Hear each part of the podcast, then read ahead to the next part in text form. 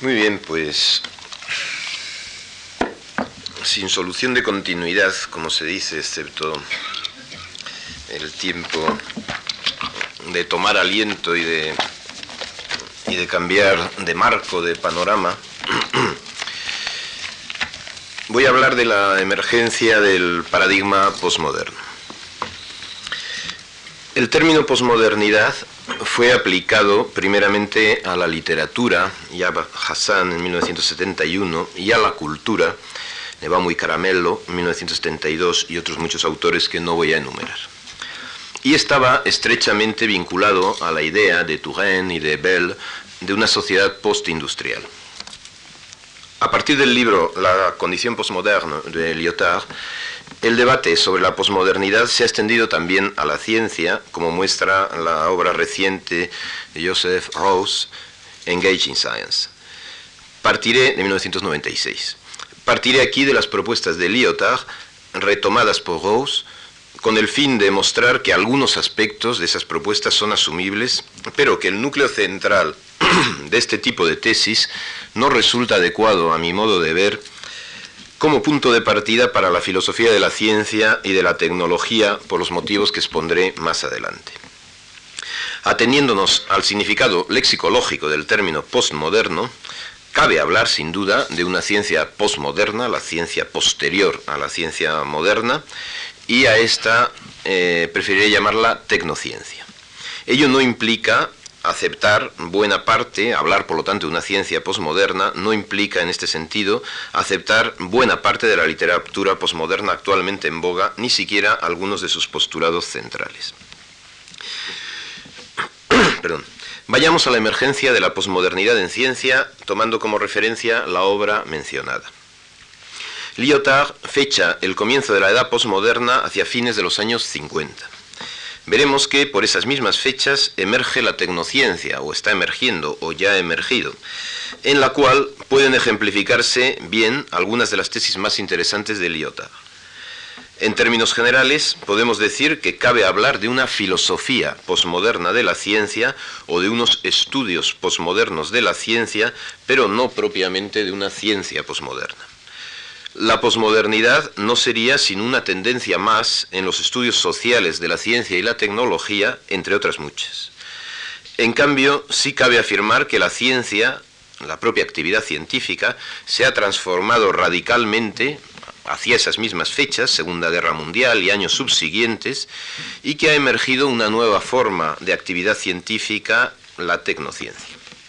A mi modo de ver, la pluralidad de perspectivas en los estudios, filosóficos o no, sobre la ciencia proviene de ese cambio, o revolución si se quiere, aunque yo más bien tiendo a pensarlo en términos de cambio, en la ciencia misma.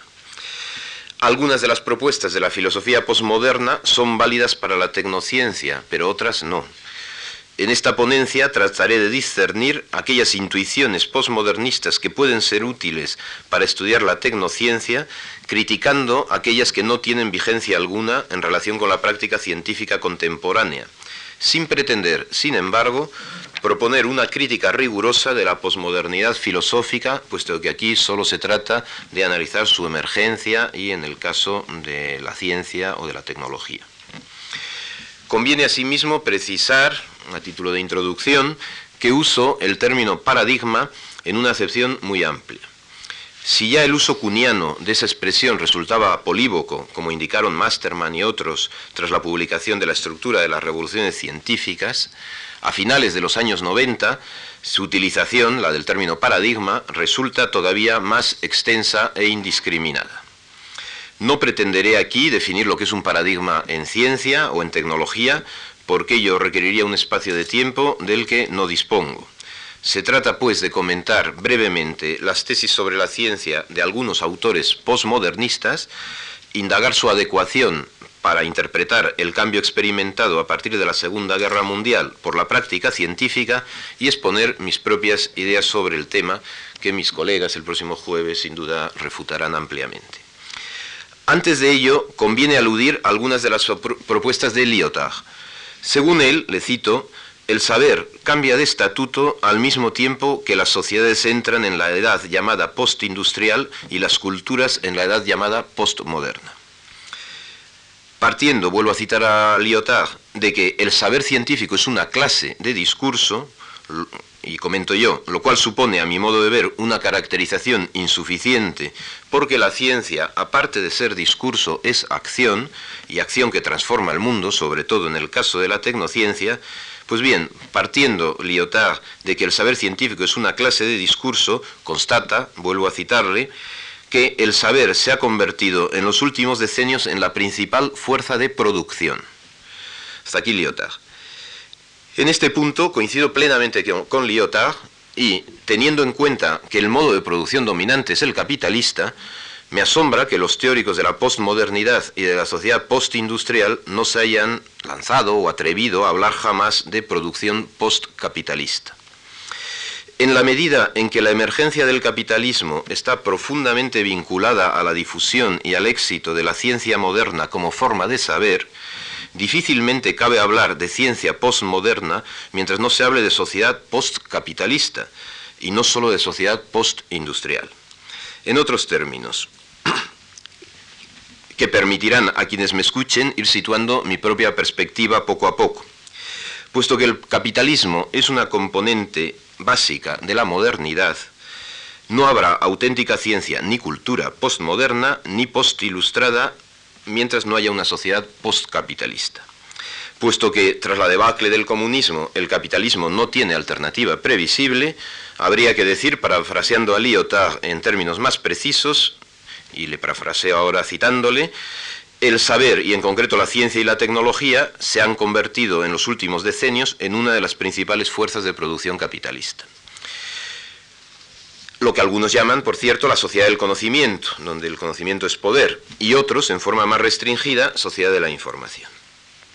Hecha esta precisión, es muy cierto que el éxito del capitalismo y ante todos sus nuevos y más recientes desarrollos han transformado profundamente el saber y la ciencia, es decir, que coincido en lo literal de la expresión que mencioné de Lyotard.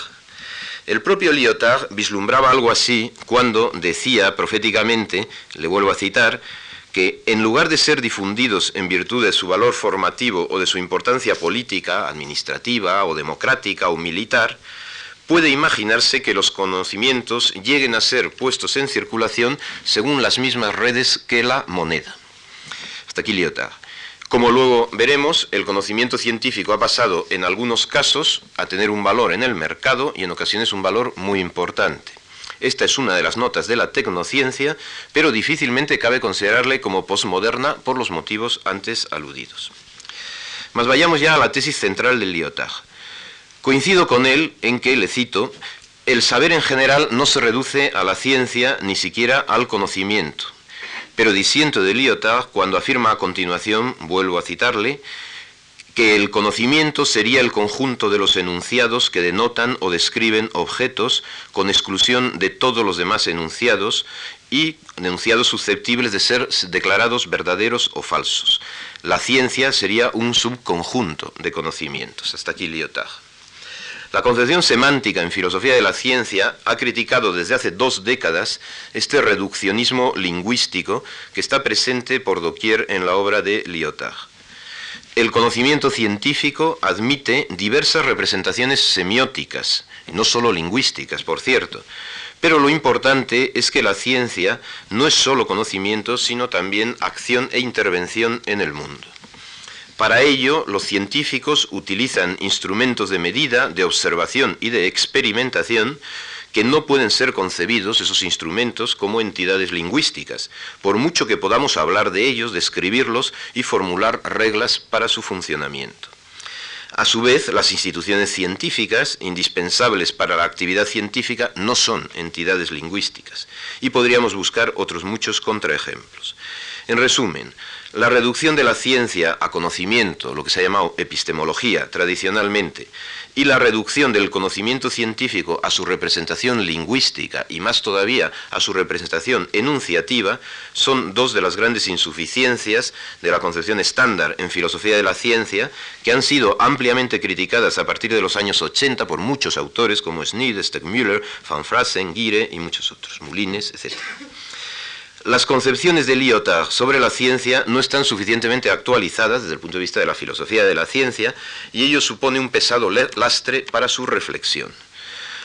esta objeción entiendo que es fuerte porque gracias a esta reducción lingüística, esta reducción de la ciencia a conocimiento y, a conocimiento lingüístico, expresado lingüísticamente, luego, gracias a esa reducción, puede Lyotard contraponer el saber científico a los relatos, eh, a los grandes relatos, que serían la gran alternativa al conocimiento científico según Lyotard.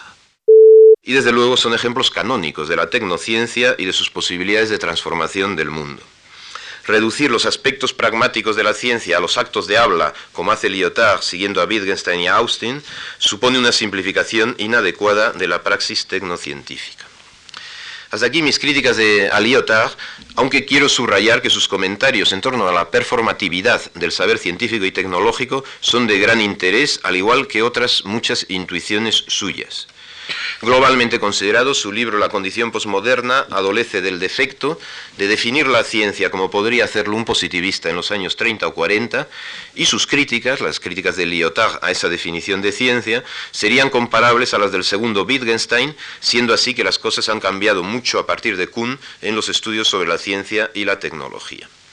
Por eso, en lugar de centrarme a partir de ahora en las consideraciones de Lyotard que ya he comentado o en las de sus seguidores, trataré de repensar o de intentar pensar lo que podría ser una ciencia posmoderna desde el punto de vista de la filosofía de la ciencia de los años 90, enunciando para ello 10 tesis, que son las que están disponibles y se comentarán eh, el próximo día también, pero yo las voy a ampliar hoy en mi exposición y paso a exponerlas brevemente. En la primera eh, se diría lo siguiente. Diversos autores, por ejemplo Humberto Eco, afirman que posmodernidad es un término ambiguo. Eh, aplicado a la ciencia, puede ser más preciso, puesto que la noción eh, de ciencia moderna, como ha, explicado el profesor Sánchez Ron, es relativamente clara.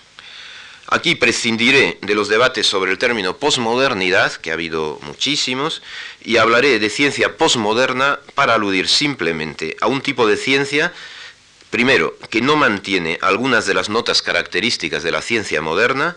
Segundo, que él es posterior en el tiempo. Y tercero, que prefigura lo que será la ciencia en un futuro inmediato, es decir, en el siglo XXI. Posmoderno, como digo, en un sentido estrictamente lexicológico. Distinguiré, por tanto, entre técnica, tecnología, ciencia y tecnociencia y utilizaré este último término, el de tecnociencia, como equivalente, en esta acepción que propongo, al de ciencia postmoderna. Criticaré, en cambio, aquellos autores, como el propio Lyotard, que ya he mencionado, que caracterizan la ciencia postmoderna por la ausencia de grandes relatos, debido a que, a mi modo de ver, la tecnociencia de finales del siglo XX mantiene vigentes no solo grandes, sino grandísimos relatos. Mencionaré algunos. La teoría darwinista de la evolución, que es un gran relato. Eh, el informacionismo, eh, el pensar todo el cosmos incluso la propia sociedad en términos de información eh, y de intercambio de información la teoría relativista del espacio y del tiempo, la cosmología del Big Bang, no es relato menor, es comparable al Génesis como mínimo en tanto relato, la física de partículas, ¿eh? la biogenética, etc., ¿eh? la ingeniería genética. Y sobre todo, aparte de mantener grandísimos relatos, la tecnociencia actual mantiene grandísimos proyectos a realizar eh, como la globalización del mercado, la conquista del espacio, conquista y colonización del espacio, la robotización de la producción y muchísimos otros grandes proyectos de transformación del mundo y de la sociedad. Distanciándome de los ideólogos de la posmodernidad, intentaré analizar algunas de las características del relativismo posmoderno recientemente denunciado por Sokal, replanteándolas en el marco de una filosofía de la actividad científica que afirme la práctica tecnocientífica como el factor determinante de la objetividad. Fátimo dejó escrito, le cito, que el término posmoderno sigue teniendo un sentido y que este sentido está ligado al hecho de que la sociedad en que vivimos es una sociedad de la comunicación generalizada, la sociedad de los medios de comunicación, más media, hasta aquí Fátimo Retomaré esta sugerencia, aunque desde una perspectiva muy distinta a la de Bátimo, utilizando en cualquier caso esta sociedad generalizada de la comunicación generalizada como ejemplo canónico, uno de los ejemplos canónicos de tecnociencia. Para caracterizar la noción de tecnociencia, partiré de una serie de propuestas conceptuales hechas por Miguel Ángel Quintanilla. Según él, le cito, las técnicas son sistemas de acciones humanas intencionales que se ejercen sobre objetos concretos para obtener de manera eficiente resultados valiosos. Hasta aquí Quintanilla. Aquellas técnicas que están basadas en conocimiento científico y que tienen un desarrollo industrial pueden ser denominadas también, según Quintanilla, tecnologías. Bueno, él se remite a otros muchos autores que han hecho esta segunda distinción eh, como él. Pues bien, la tecnociencia, vista desde esta perspectiva, por lo tanto, sería un sistema de acciones intencionales basadas en conocimiento científico y tecnológico previo, conocimiento tanto teórico como práctico, el conocimiento no solo es teórico, sino que también es práctico, y estos sistemas de acciones intencionales no solo modifican objetos concretos o abstractos, objetos en general, sino también modifican el conocimiento científico y tecnológico previo generando resultados y propuestas que son consideradas valiosas desde un marco axiológico plural y no sólo ateniéndose al valor epistémico clásico, la verdad. Volveré ulteriormente sobre este tema de la pluralidad de valores que, a mi entender, permite distinguir la tecnociencia de la ciencia, de la tecnología, de la técnica y de otras actividades humanas. Segunda tesis, la ciencia moderna es, entre otras cosas, y aquí con todos los riesgos que supone, voy a intentar caracterizar en 13 puntos, espero que nadie sea supersticioso, lo que es la ciencia. Pues bien, la ciencia moderna es, entre otras cosas, uno, una búsqueda progresiva de conocimiento verdadero o verosímil, en todo caso conforme a los hechos. Dos, que nos proporciona diversas representaciones del mundo, del micro, meso, eh, micro meso y macrocosmos. Tres, estas representaciones han sido obtenidas o son obtenidas siguiendo métodos precisos de observación, de medida, de experimentación, de análisis, de formalización, de matematización, etc. Cuatro, cuyo objeto, eh, el, de estas representaciones del mundo, cuyo objeto preferente de estudio es la naturaleza, tanto naturaleza física como química, biológica, geológica, astronómica, etc. Cinco, aunque también, aparte de la naturaleza, se aplica al estudio de las sociedades y de las personas, eh, de donde surgen las ciencias sociales, las ciencias humanas, etc. Dicho conocimiento, eh, el conocimiento verdadero o verosímil, 6. Actualizado y evaluado por la comunidad científica correspondiente, 7. Es hecho público y es transmitido por la vía de la enseñanza obligatoria en escuelas y en universidades, porque, 8 algunas formas de dicho conocimiento se han mostrado particularmente útiles para los seres humanos, para las industrias y para los estados. A lo largo de este proceso, nueve, los científicos se han profesionalizado y muchos funcionarizado, y diez, el conocimiento científico ha ido siendo considerado como un bien social relevante por los estados nacionales modernos. La ciencia moderna, 11, ha ampliado su influencia y su presencia social en el mundo desarrollado y ha sido utilizada para el dominio, control y transformación de la naturaleza y de la producción, sobre todo de la producción industrial. Los conocimientos científicos y técnicos 12 se han ido imbricando entre sí hasta el punto de suscitar una nueva forma de ciencia, la tecnociencia, que sería para mí eh, la emergencia, como digo, de, eh, de la ciencia posmoderna. Y por último, la ciencia moderna para su desarrollo, 13, se ha basado en formalismos matemáticos, así como en una metodología fundamentada en último término en la lógica de enunciados o en los cálculos, en la lógica formal. Bien, tercera tesis. Una vez caracterizada la, ciencia moderna, eh, también en 13 puntos, a los cuales añadiré dos para, digamos, mm, eh, digamos, en función de la lectura de las tesis que he hecho yo del texto de José Manuel Sánchez Ron, pondré 13 y dos adicionales. La tecnociencia no es sólo la búsqueda de conocimiento representacional verdadero, sino ante todo, uno, una acción eficiente de transformación del mundo basada en conocimiento científico. Dos, esa acción es desarrollada tecnológica e industrialmente. Y tres, no afecta solo a la naturaleza, sino que también se orienta a la sociedad y a los seres humanos, no se limita a describir la tecnociencia, a explicar, a predecir o a comprender el mundo, sino que tiende a transformarlo, Cuatro, lo transforma en base a una serie de valores satisfechos en mayor o menor grado por la actividad tecnocientífica y por sus resultados. Entre dichos valores la verdad o la verosimilitud no ocupan ya el lugar central, aunque siguen teniendo un peso específico considerable. El referente de la tecnociencia 5 es una serie de naturalezas artificiales o mundos artificiales que la tecnociencia posibilita y construye. Por oposición a la ciencia moderna, la tecnociencia implica no solo una profesionalización, sino, seis, una empresarialización de la actividad científica. La actividad científica adopta modelos empresariales en la tecnociencia. Siete, siendo la tecnociencia un factor relevante de innovación y de desarrollo económico, pasa a ser, ocho, uno de los poderes dominantes en las sociedades más avanzadas. La tecnociencia como la ciencia, se enseña públicamente, pero a diferencia de la ciencia moderna, especialmente en su versión ilustrada, el conocimiento y la práctica tecnocientífica, nueve, tienden a privatizarse e incluso devienen secretos, ¿eh? Tienden a convertirse en conocimientos y prácticas secretas.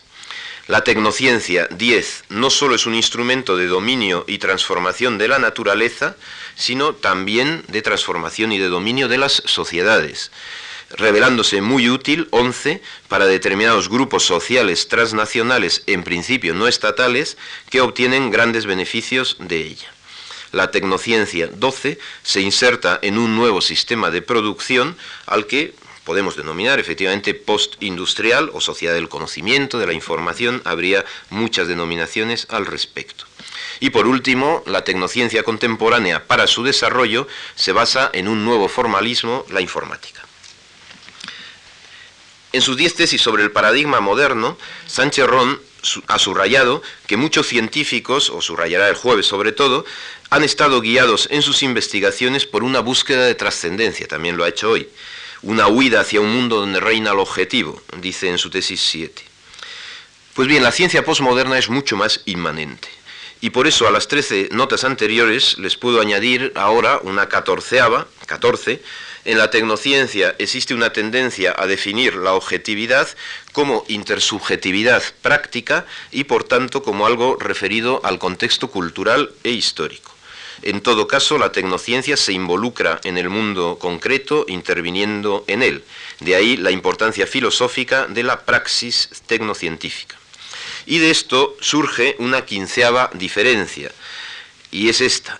15. La tecnociencia no se identifica con la razón pura, con la epistemi, sino que es además una modalidad de la razón práctica, puesto que transforma el mundo conforme a criterios, métodos y acciones y objetivos discutibles racionalmente. La tecnociencia rompe con la separación kantiana entre la razón pura y la razón práctica, y desde un punto de vista estrictamente filosófico, aquí radica, a mi modo de ver, posiblemente la diferencia principal entre ambos paradigmas. Dos observaciones antes de proseguir con mis tesis. Como señala Sánchez Ron, las fronteras entre la ciencia y la tecnociencia son difusas y hay puntos de encuentro entre ambas. Por lo que respecta a la transformación del mundo, se trata de una diferencia de grado.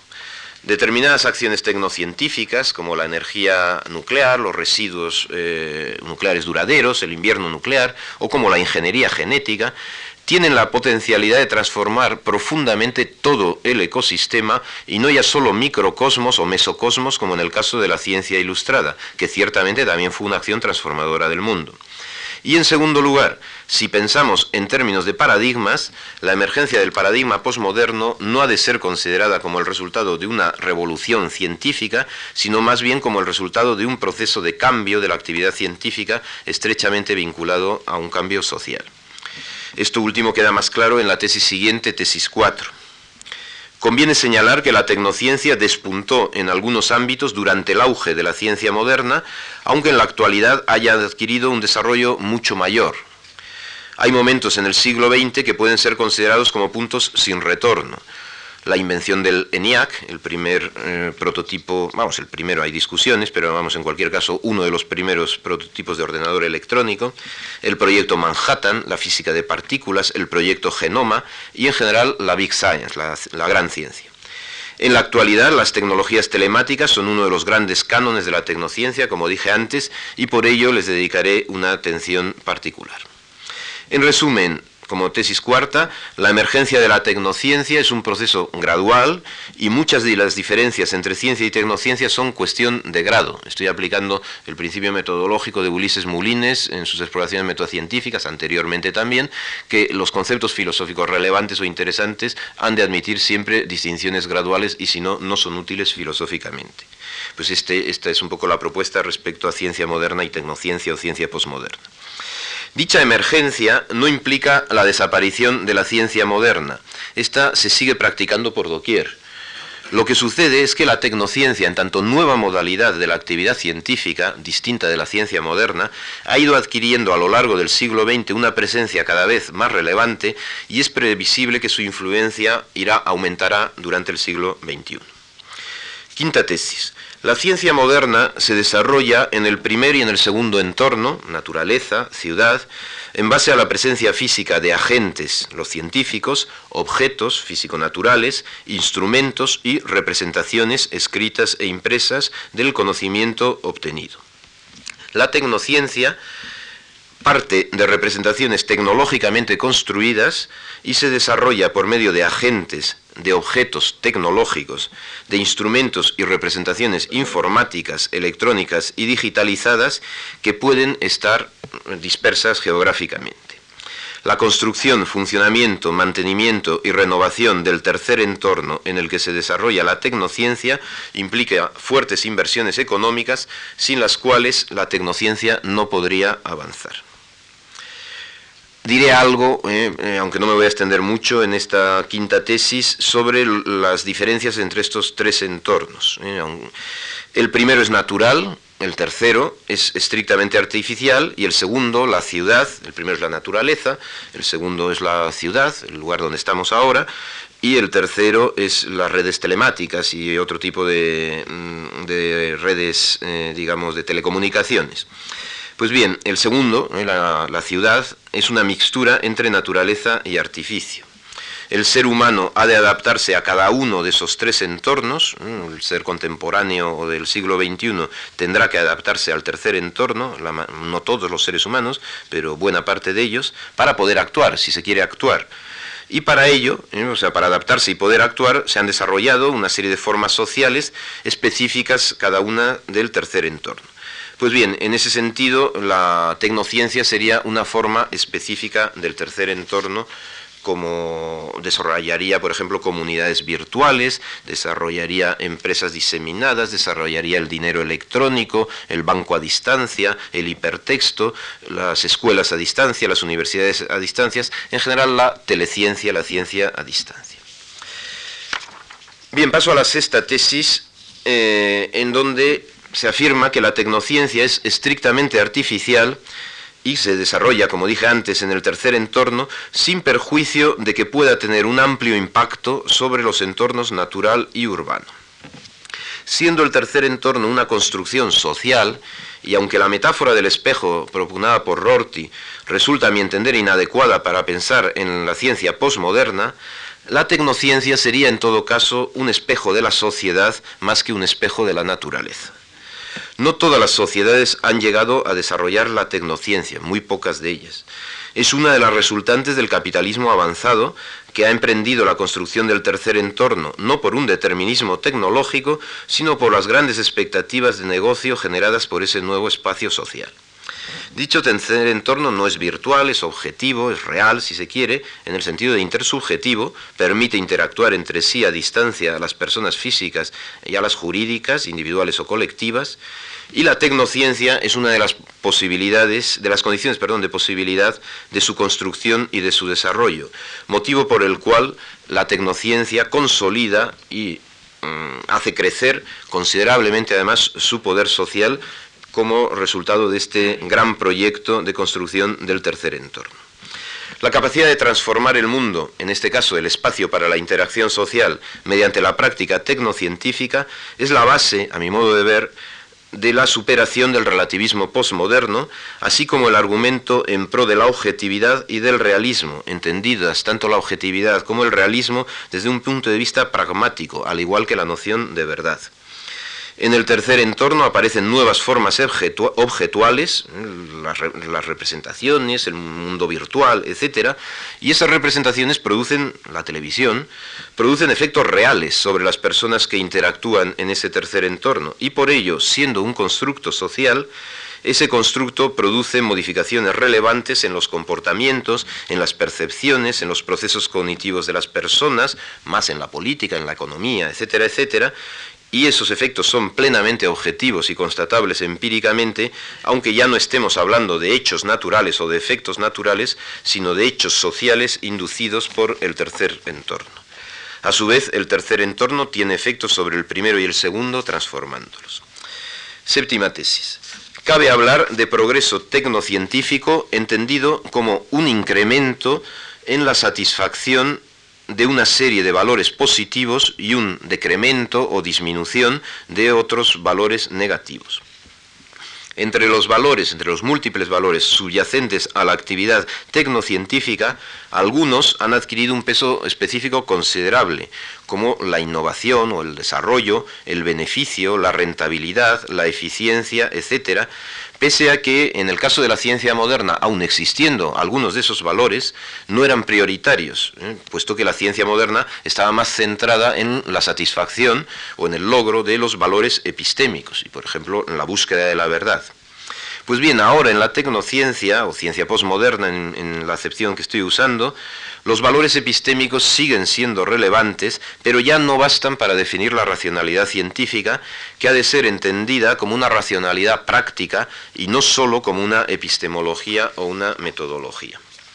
La axiología de la tecnociencia, en la medida en que es capaz de justificar las metas y los objetivos de la actividad tecnocientífica e incluso los métodos científicos, pasa a ser una componente importante de los estudios sobre la ciencia y la tecnología. Entiendo que los valores tecnocientíficos han de ser considerados o, pensados como funciones que pueden ser satisfechas en mayor o menor grado por una acción o un artefacto tecnocientífico concreto.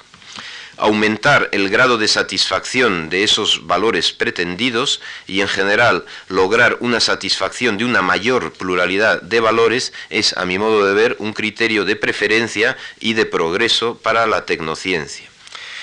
Dicho de otra manera, en resumen, desde un punto de vista axiológico, el progreso, el progreso tecnocientífico, no es monista, sino plural. No supone el incremento la aproximación a la verdad, ni, ni la mayor capacidad de problemas, ni la mayor, eh, el mayor descubrimiento de hechos nuevos, eh, sino la satisfacción de un, en mayor grado de un sistema plural de valores.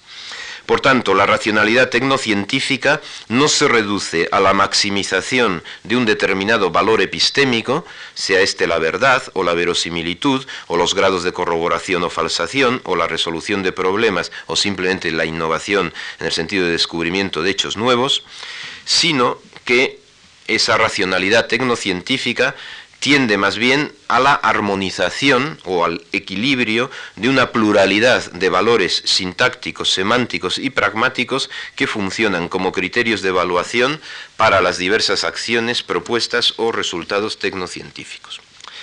Octava tesis, la semiología de la tecnociencia difiere profundamente de la semiología de la ciencia moderna debido a que utiliza sistemas de signos como las simulaciones informáticas, las codificaciones, la digitalización de datos, palabras, sonidos e imágenes, las operaciones recursivas, etcétera, etcétera.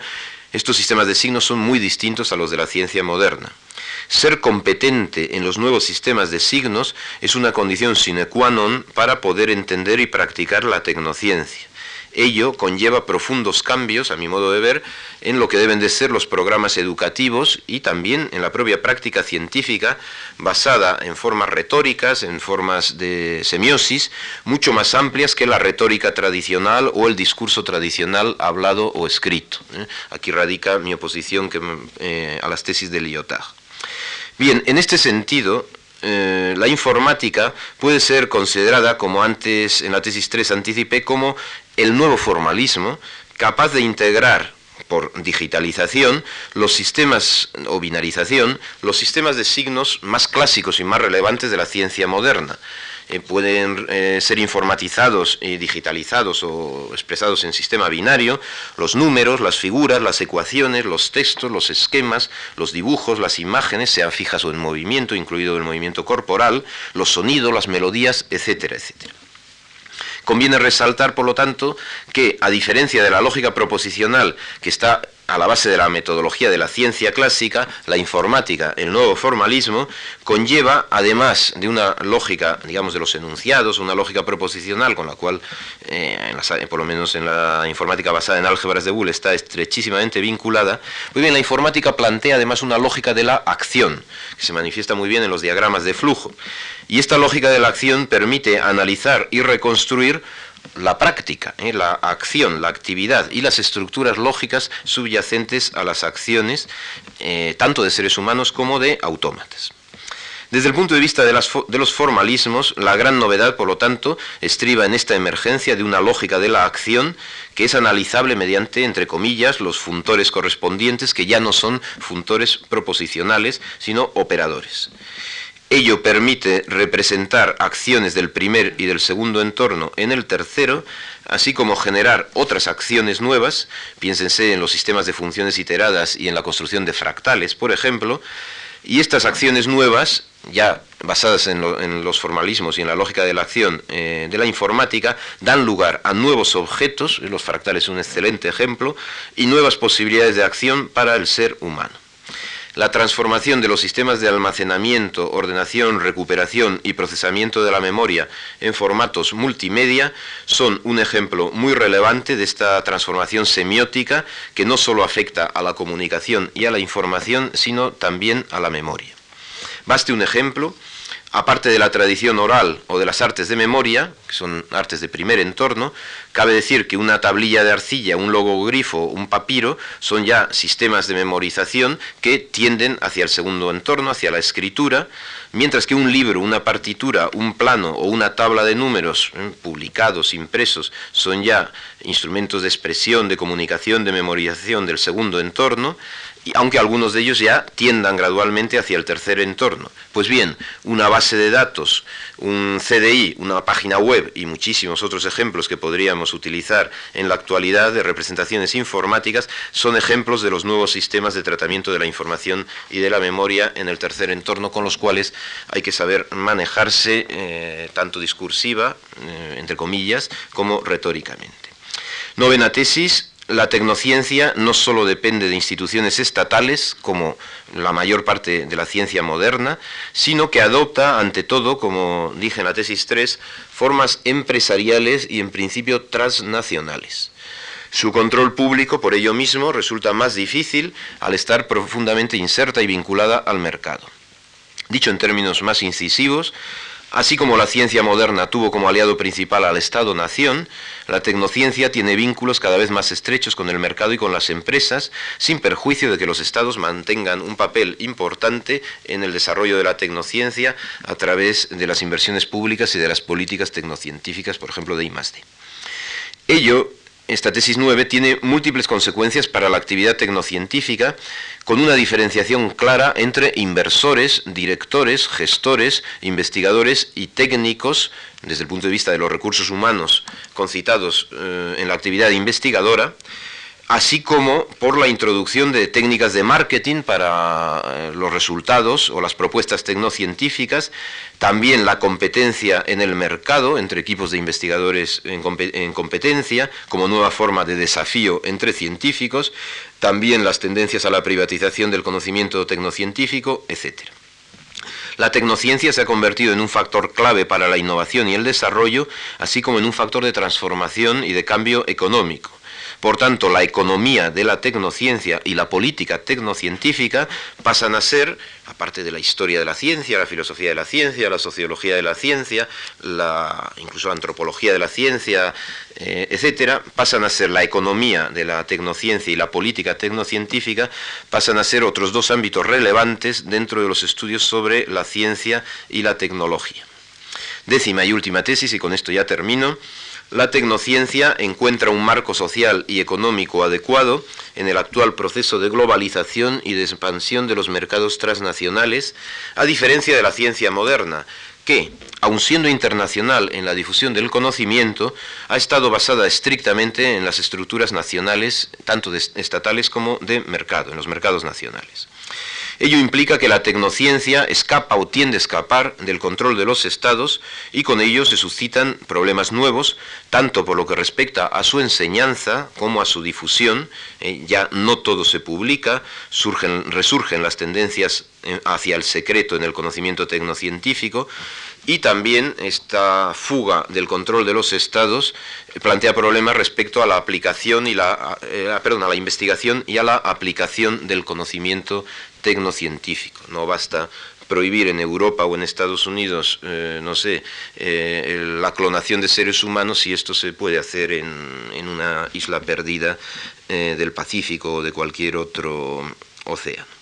Diría, para terminar, que así como la ciencia moderna trajo consigo la aparición de nuevas instituciones, las sociedades científicas, las academias, los laboratorios, etc., la tecnociencia se desarrolla ante todo bajo la forma de corporaciones y empresas eh, determinadas o regidas por sistemas de valores muy distintos a los de la ciencia moderna.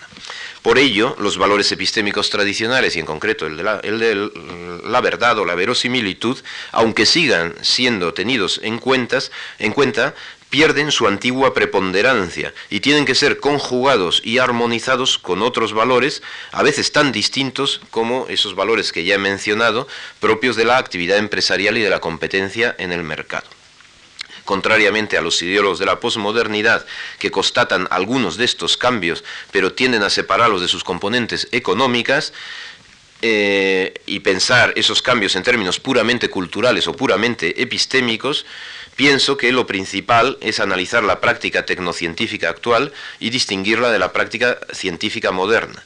Así se conseguirá mejorar el análisis de la emergencia del paradigma posmoderno que con todas las salvedades y matices antes expuestos he pretendido perfilar en esta ponencia.